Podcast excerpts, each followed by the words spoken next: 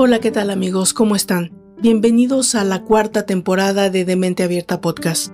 Yo soy Valdra Torres y antes de iniciar con nuestro podcast, quiero agradecer infinitamente a todos ustedes por estas tres pasadas temporadas que han sido increíbles en Demente Abierta Podcast. Esta vez vamos a dedicar 10 capítulos a los asesinos internautas. Espero que lo disfruten tanto como yo con la preparación de esta temporada. Yo los invito a visitar mis redes sociales en Facebook, en Twitter, en Instagram como de Mente Abierta Podcast y también en mi website personal en www.valdratorres.com. Allí van a encontrar mucha información acerca de algunas cosas más que hace esta servidora en línea. Así que sin más, pónganse cómodos y vamos a iniciar con esta cuarta temporada. Bienvenidos.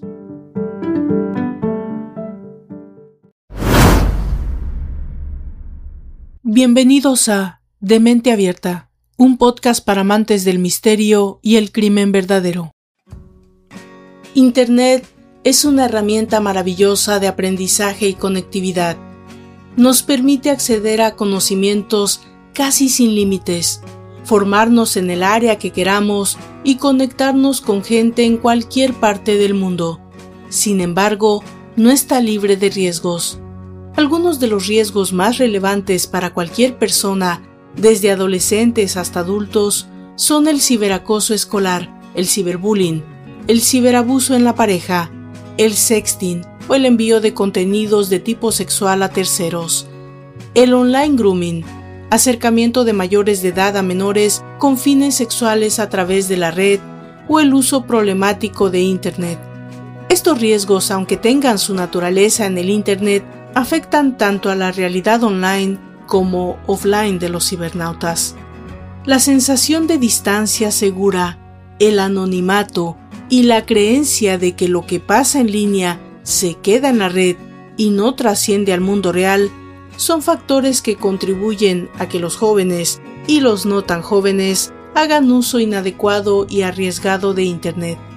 Estudios recientes muestran que a mayor edad más conciencia sobre los peligros, pero paradójicamente, al mismo tiempo, aumentan las conductas de riesgo en la red, relacionarse con desconocidos, intercambiar información personal o concertar encuentros cara a cara. Con la edad, aumenta el interés por la sexualidad en general y por la suya en particular.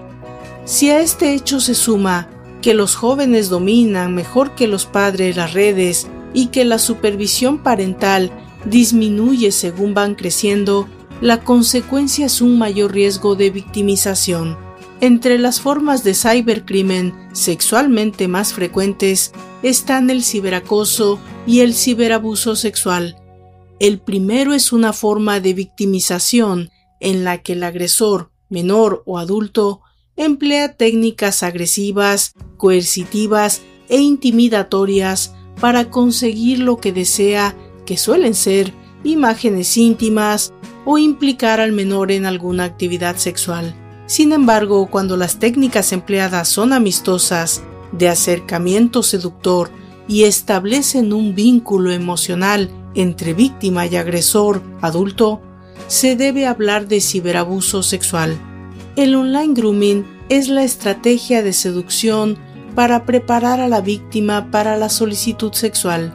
Durante los últimos años, los usuarios de la web han tenido al alcance de un clic encontrar apartamento, un trabajo o amistades.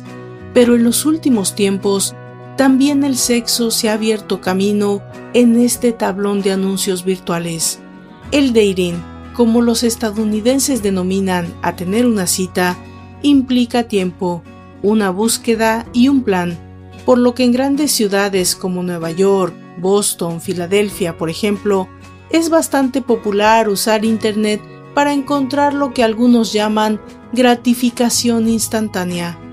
Con cerca de 5 millones de visitas mensuales, el área de contactos personales de Craigslist se ha convertido en un referente para aquellos que buscan contactos sexuales esporádicos. La historia de la que hoy nos ocuparemos y con la que damos inicio a nuestra cuarta temporada sucedió en el 2009 y a pesar de la notoriedad del caso y de la subsecuente investigación sobre el sitio de Craigslist, hoy en día sigue siendo uno de los más frecuentados por los consumidores de sexo o citas sexuales en línea, sin que haya una real delimitación oficial. Bienvenidos pues a la cuarta temporada de Demente Abierta. Este es el primer capítulo y los invito a ponernos cómodos para escuchar la historia de Philip Markov, el asesino del Craigslist. Yo soy Valdra Torres. Comenzamos.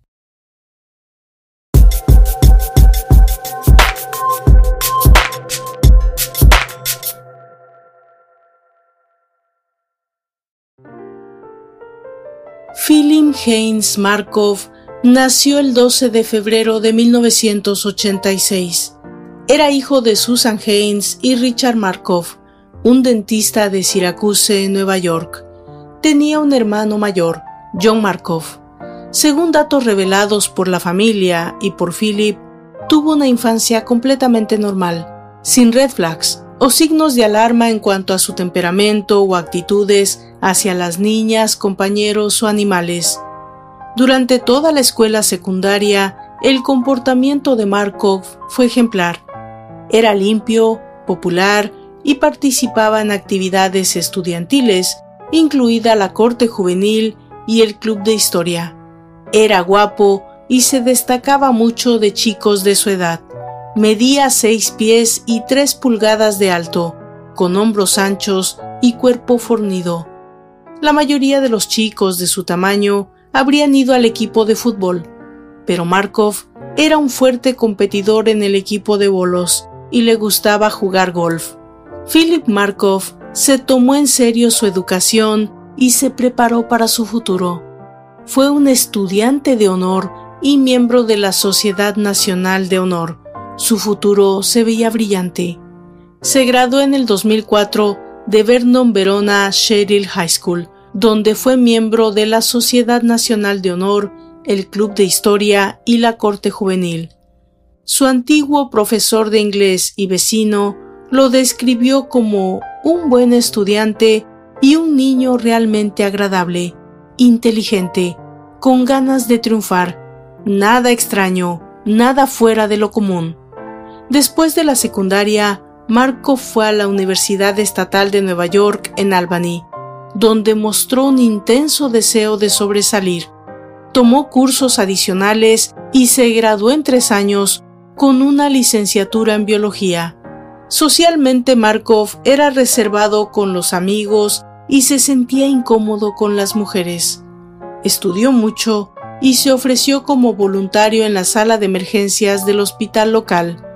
Lo único que hacía para divertirse era jugar al póker toda la noche con sus amigos.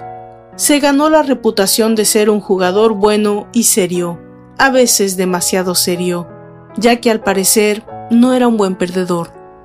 Era estudiante de segundo año de medicina en la Facultad de Medicina de la Universidad de Boston en el momento de los delitos. Fue suspendido de la escuela a raíz de los cargos en su contra. Philip conoció a Megan McAllister en el hospital donde se ofreció como voluntario. McAllister lo observó como alguien atractivo y sofisticado. Ella era dos años mayor que Philip. Lo invitó a salir y él aceptó. Continuaron saliendo con regularidad y se convirtieron en novios de la universidad.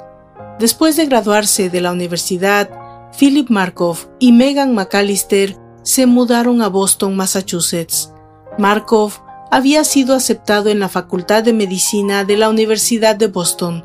McAllister esperaba ir a la escuela de medicina, pero una de las escuelas que la aceptó fue el St. Kitts en el Caribe.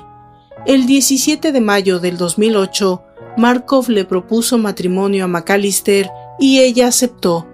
Dejó sus sueños de la escuela de medicina en espera y se centró en los planes para su boda, que sería el 14 de agosto del 2009. Todo en su boda iba a ser de primera clase. El registro de bodas enumeraba principalmente marcas de porcelana, plata y cristal. Era como si estuviera planeando el futuro exitoso que sabía que compartirían. Las diferencias en sus antecedentes se hicieron más evidentes a medida que se acercaba la fecha de la boda. La verdad era que Philip Markov, a ese punto, tenía una deuda de 130 mil dólares y vivía del crédito. Incluso los 1.400 al mes que pagaba en alquiler provenían de dinero prestado. Casi un año antes de una serie de robos y ataques a mujeres que dejarían a una persona muerta, Philip Markov había comenzado a comunicarse con las personas en Craigslist. Estos mensajes revelaron un lado diferente de Philip y no el de un estudiante de medicina de buenos modales comprometido para casarse, sino un individuo sediento de encuentros sexuales externos.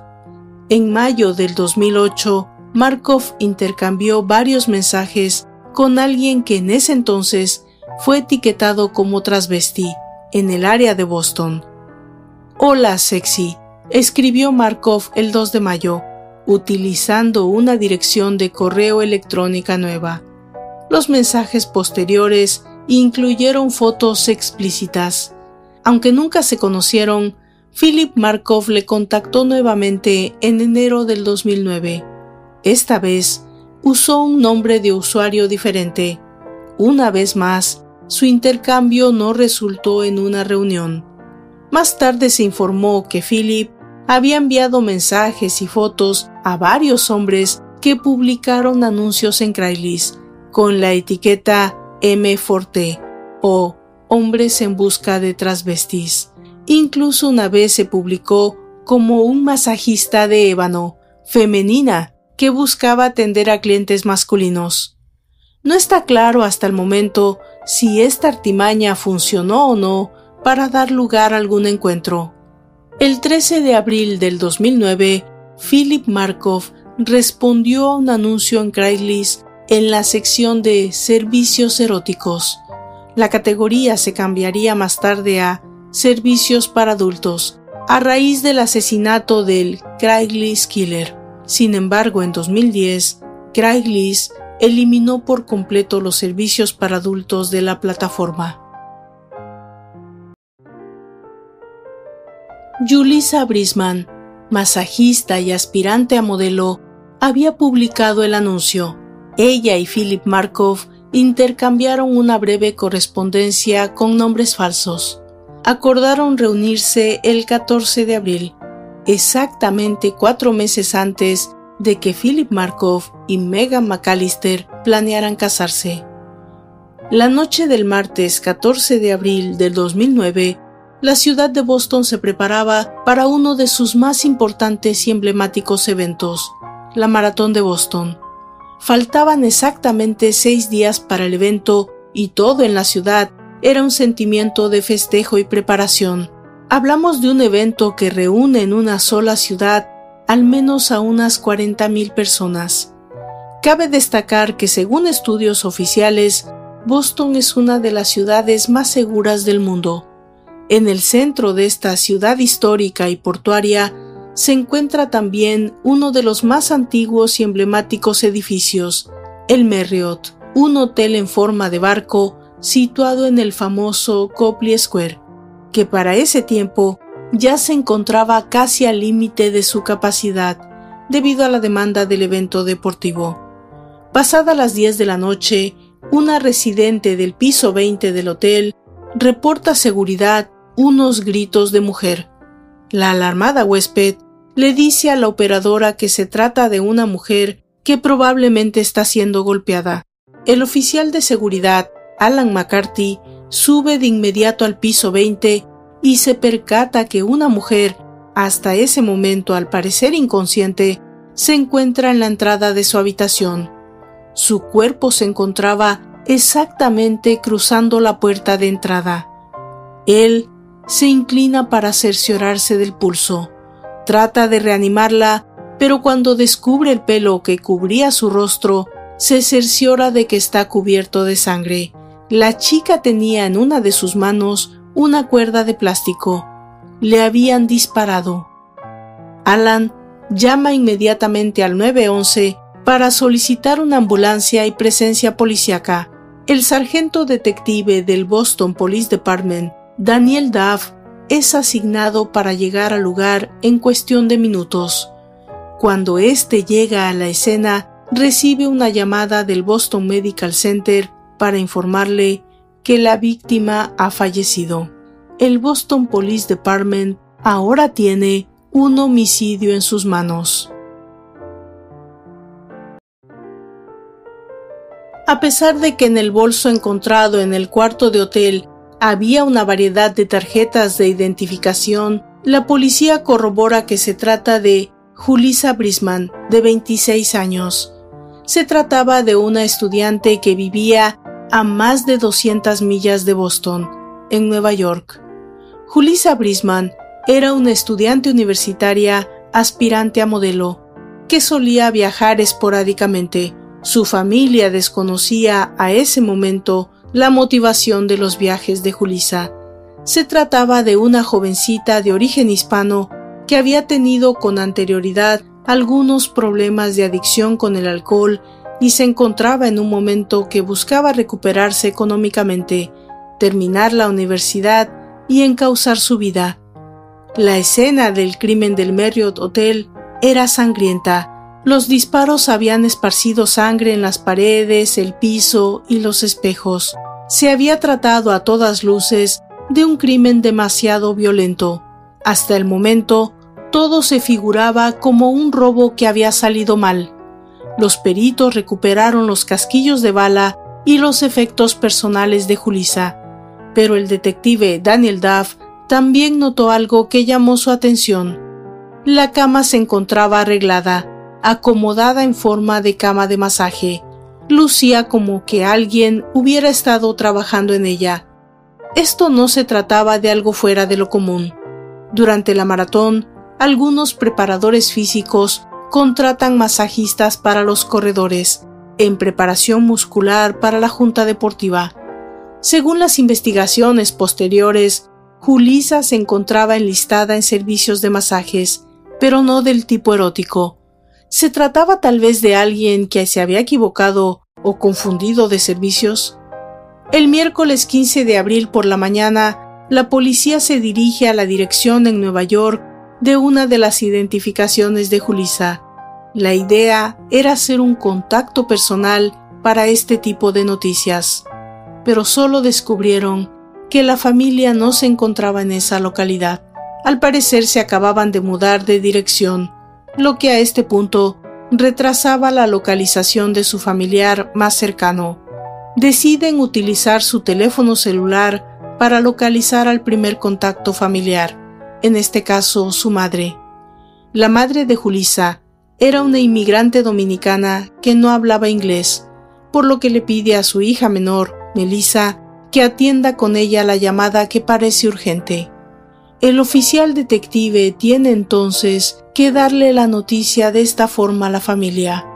Julissa Brisman había sido atacada en una habitación del Hotel Marriott en Boston, y esa mañana había fallecido en el Boston Medical Center.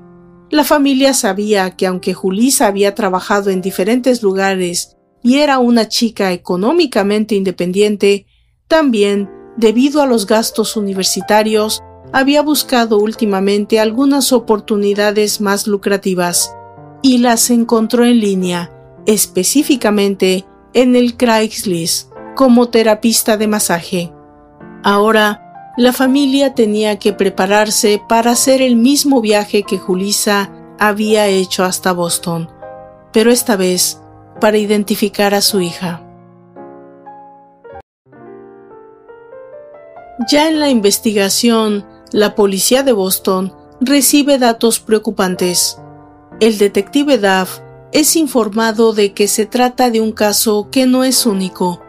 En semanas anteriores, existían al menos cuatro casos denunciados de ataques a mujeres en un hotel del área, el Westin, otro céntrico edificio del sur de Boston, todos estos similares en circunstancias.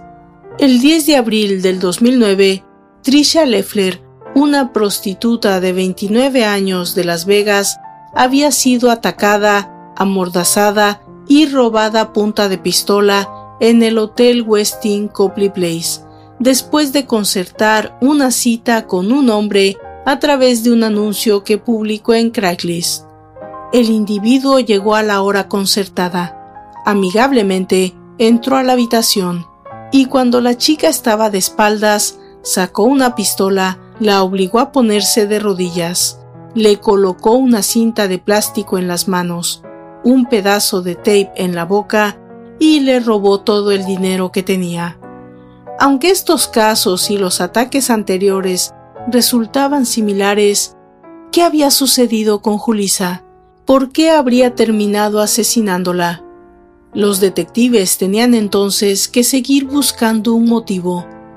Entre los objetos encontrados en la escena del crimen, en la habitación del Marriott, la policía encontró un sobre con dinero en efectivo, algo que llamó la atención si podían pensar que el motivo habría sido un robo.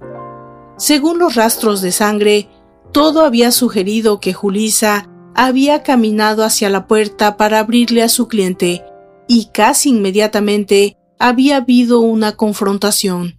Julisa tenía en una de sus manos una tira de plástico, lo cual también sugería que el asesino la habría tratado de esposar. Es entonces cuando probablemente todo se salió de control.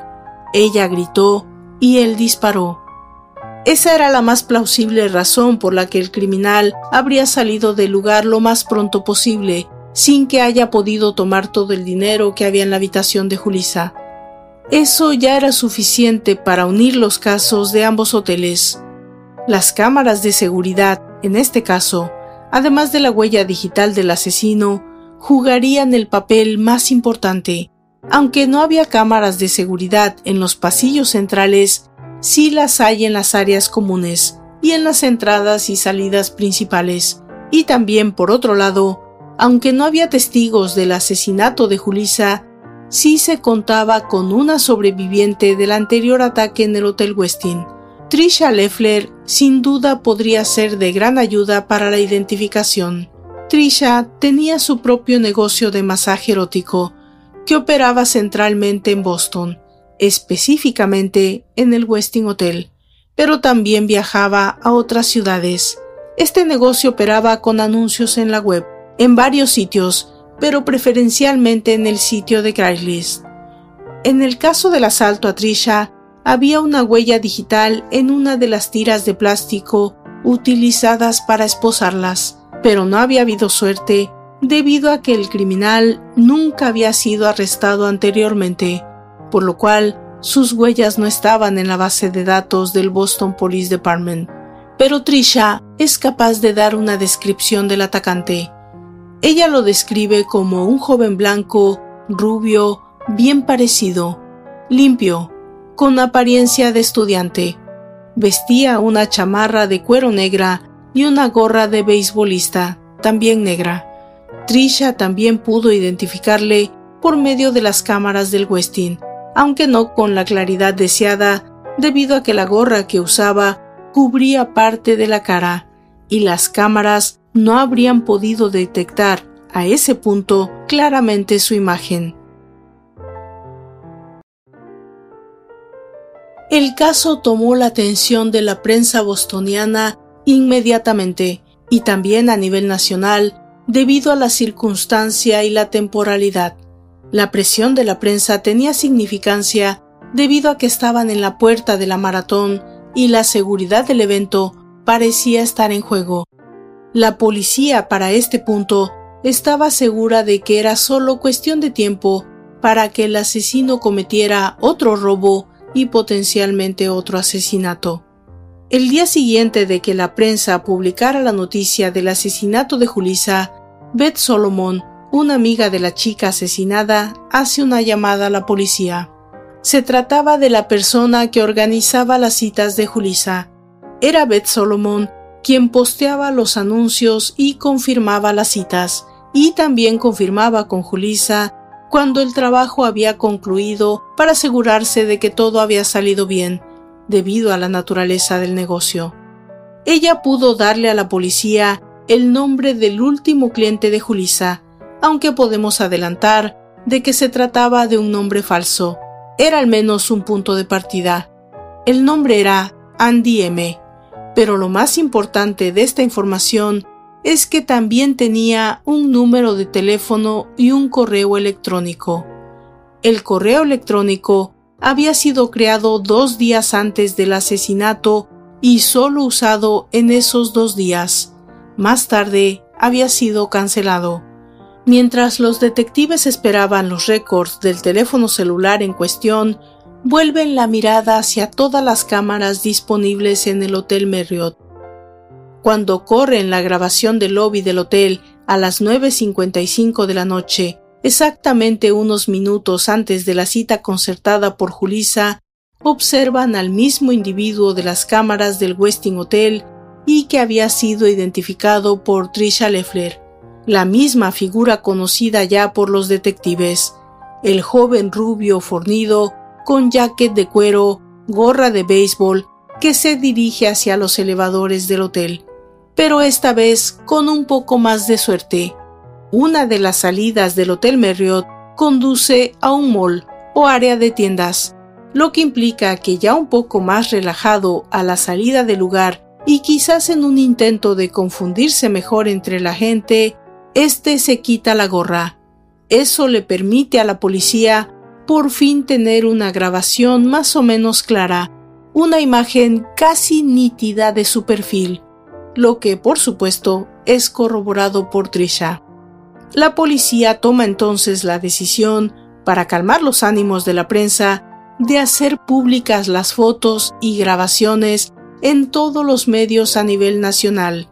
El furor por el asesino del Craigslist es durante ese tiempo la noticia de todos los días y todos los titulares de prensa y televisión. Con esa locura también sucede lo inevitable.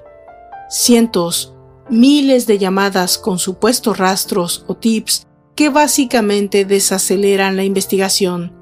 Pero no todos. La policía recibe un dato importante, una llamada anónima que menciona a un individuo de nombre Andy McMasters, que se dedica a robar utilizando anuncios de Craigslist. Cuando la policía integra el nombre a su base de datos, encuentran que Andrew McMasters es un individuo con un récord criminal menor. Lo relevante para la policía es que coincide con el nickname que ha utilizado el último cliente registrado de Julissa Brisman, Andy M. La policía gira una orden inmediata de presentación para Andrew McMasters, pero antes de que pueda ser contactado, el caso toma un giro dramático. Cuando la policía llega al domicilio de Andrew McMasters, se encuentra con que ya nadie habita la casa.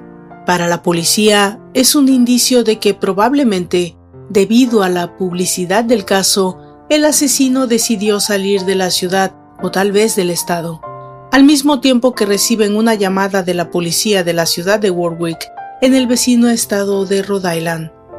Una joven masajista de 26 años en un hotel Holiday Inn a 70 millas de Boston ha hecho una llamada de ayuda. Cynthia Melton, quien utilizaba anuncios de Craigslist para su negocio de masajes, reporta que un cliente y ella tenían una cita pactada. Cuando el individuo llega a la habitación, el hombre le apunta con una pistola y trata de colocarle unas cintas en las manos. Pero lo que él no sabe es que el esposo de Cynthia se encuentra en la habitación contigua, en espera de su esposa como forma de seguridad debido a la naturaleza de su trabajo. Cuando el esposo llega a la habitación, el asesino también le amenaza con el arma, pero decide no disparar y huye del lugar. Lo más preocupante para la policía es que este asesino sigue teniendo la arrogancia de seguir perpetrando sus robos con el mismo modus operandi, a pesar de toda la publicidad del caso y la extrema seguridad con la que comienzan a operar los hoteles. En este caso, por supuesto, existen grabaciones de cámaras en el hotel, las mismas que confirman que se trata del mismo individuo que robó a Trisha Leffler y que probablemente asesinó a Julissa Brisman. La policía de Boston comprende que ahora tiene en sus manos un caso de un atacante serial y que seguramente no va a parar. Cuatro días después del asesinato de Julissa Brisman, Andy McMasters es localizado en su auto, en un parque al sur de Boston, y es llevado a la comisaría para interrogarlo. Solo que no es lo que los investigadores esperaban. Andrew no tiene cabello rubio, ni es tan alto ni bien parecido como su sospechoso, y por encima de todo, tiene una coartada para el día 14. Andrew asistió a una fiesta a las afueras de Boston con al menos 20 testigos que lo corroboran. Andy McMasters es liberado sin cargos.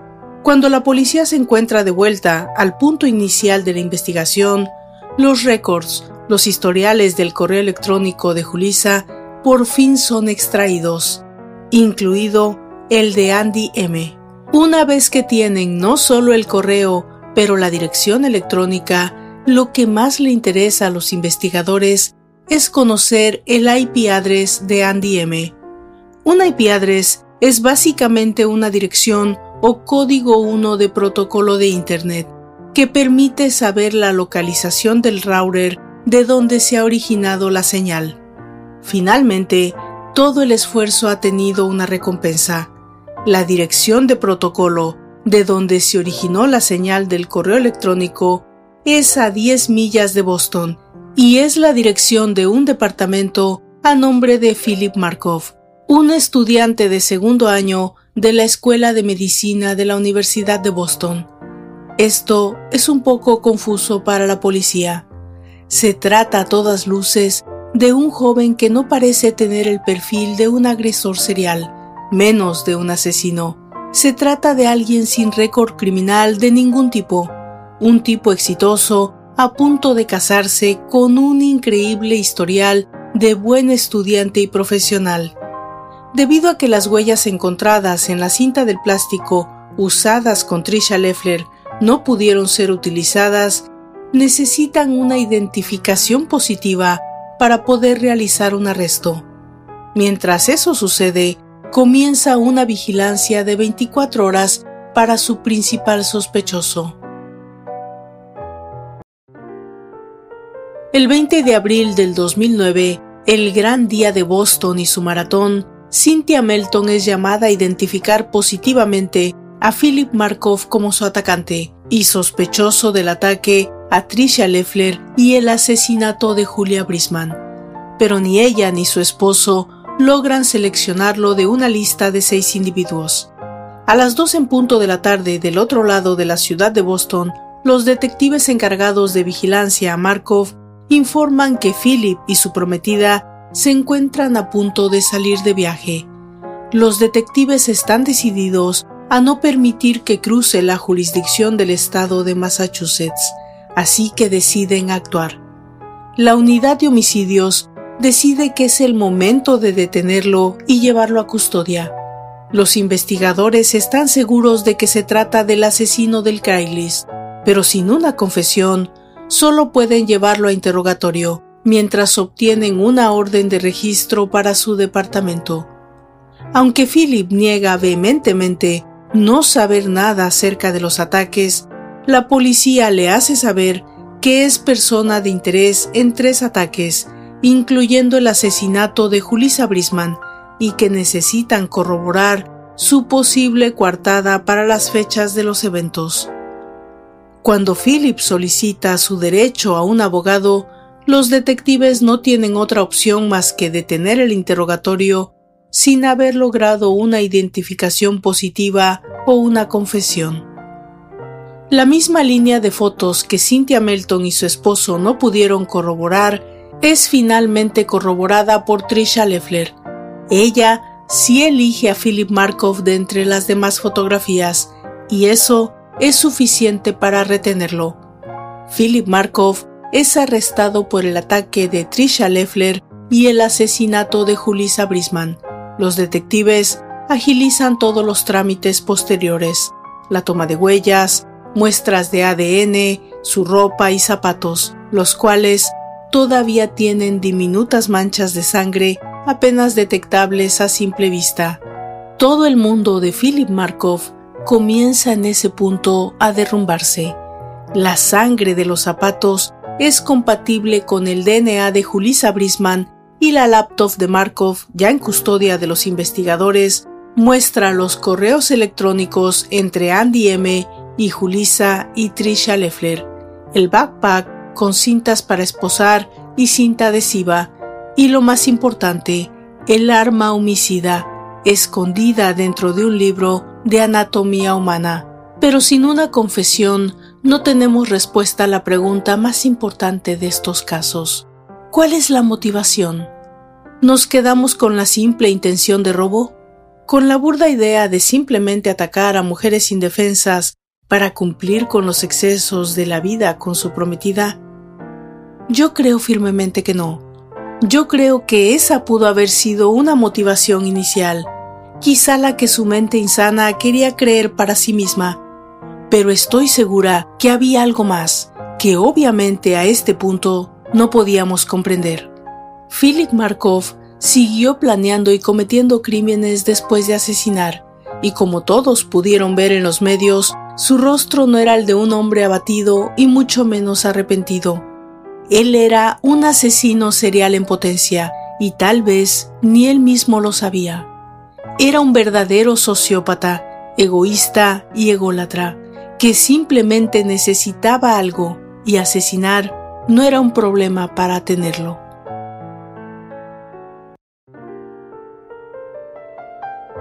The Craigslist Killer El asesino del Craigslist, Philip Markov, escribió el nombre de su ex prometida, Megan, con sangre en una pared mientras se suicidaba en su celda en el aniversario de lo que se suponía que habría sido su boda. Era la noticia de la mañana del 16 de agosto del 2010. Markov también intentó escribir una segunda palabra con sangre, que al parecer no pudo terminar. Algunos dicen que se trataba del nombre de su mascota como parte de un elaborado suicidio. El ex estudiante de medicina evidentemente usó un objeto afeitado con una navaja para cortar las principales arterias de sus tobillos, piernas y cuello, y escribió las palabras con sangre dijeron las fuentes de ABC News. Envolvió sus heridas en plástico, se cubrió la cabeza con una bolsa y se metió papel higiénico en la garganta para que las autoridades de la cárcel no pudieran resucitarlo. Luego se cubrió de pies a cabeza con una manta, agregaron las fuentes. Después de varios controles de celda, un alguacil adjunto notó que el cuerpo de Markov no se había movido e hizo un control de salud y bienestar de él, dijo una fuente en la cárcel de Nashua Street. Quitaron la tapa y fue un baño de sangre, dijo otra fuente.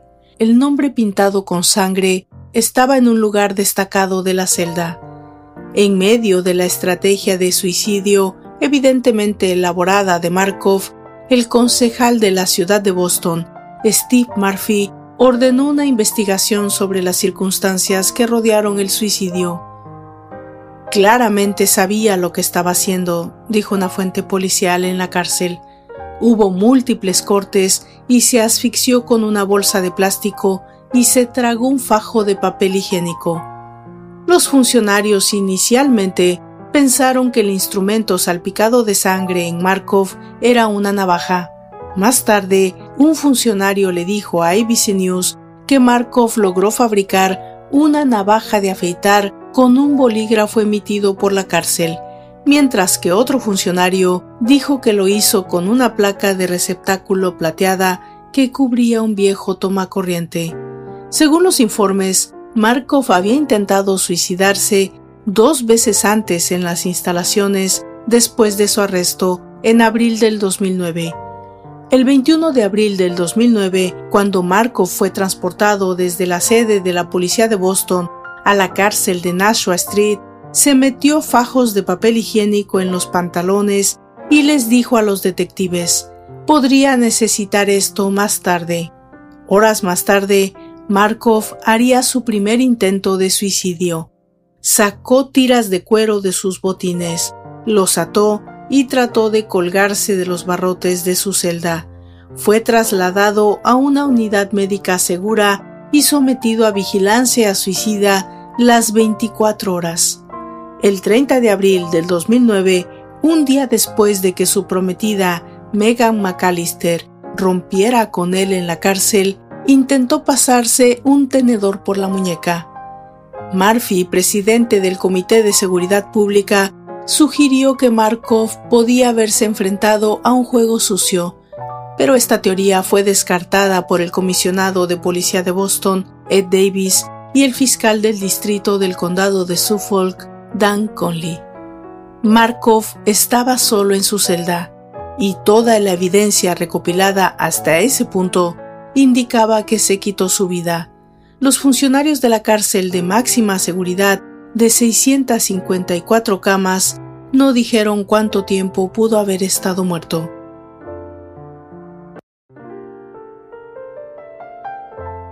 Markov estaba a la espera de juicio, pero su muerte le negó a la familia de Brisman una oportunidad largamente esperada de confrontarlo y escuchar los detalles de los últimos momentos de su ser querido, dijo Juna Perkins, abogada de la madre de Brisman, Carmen Guzmán.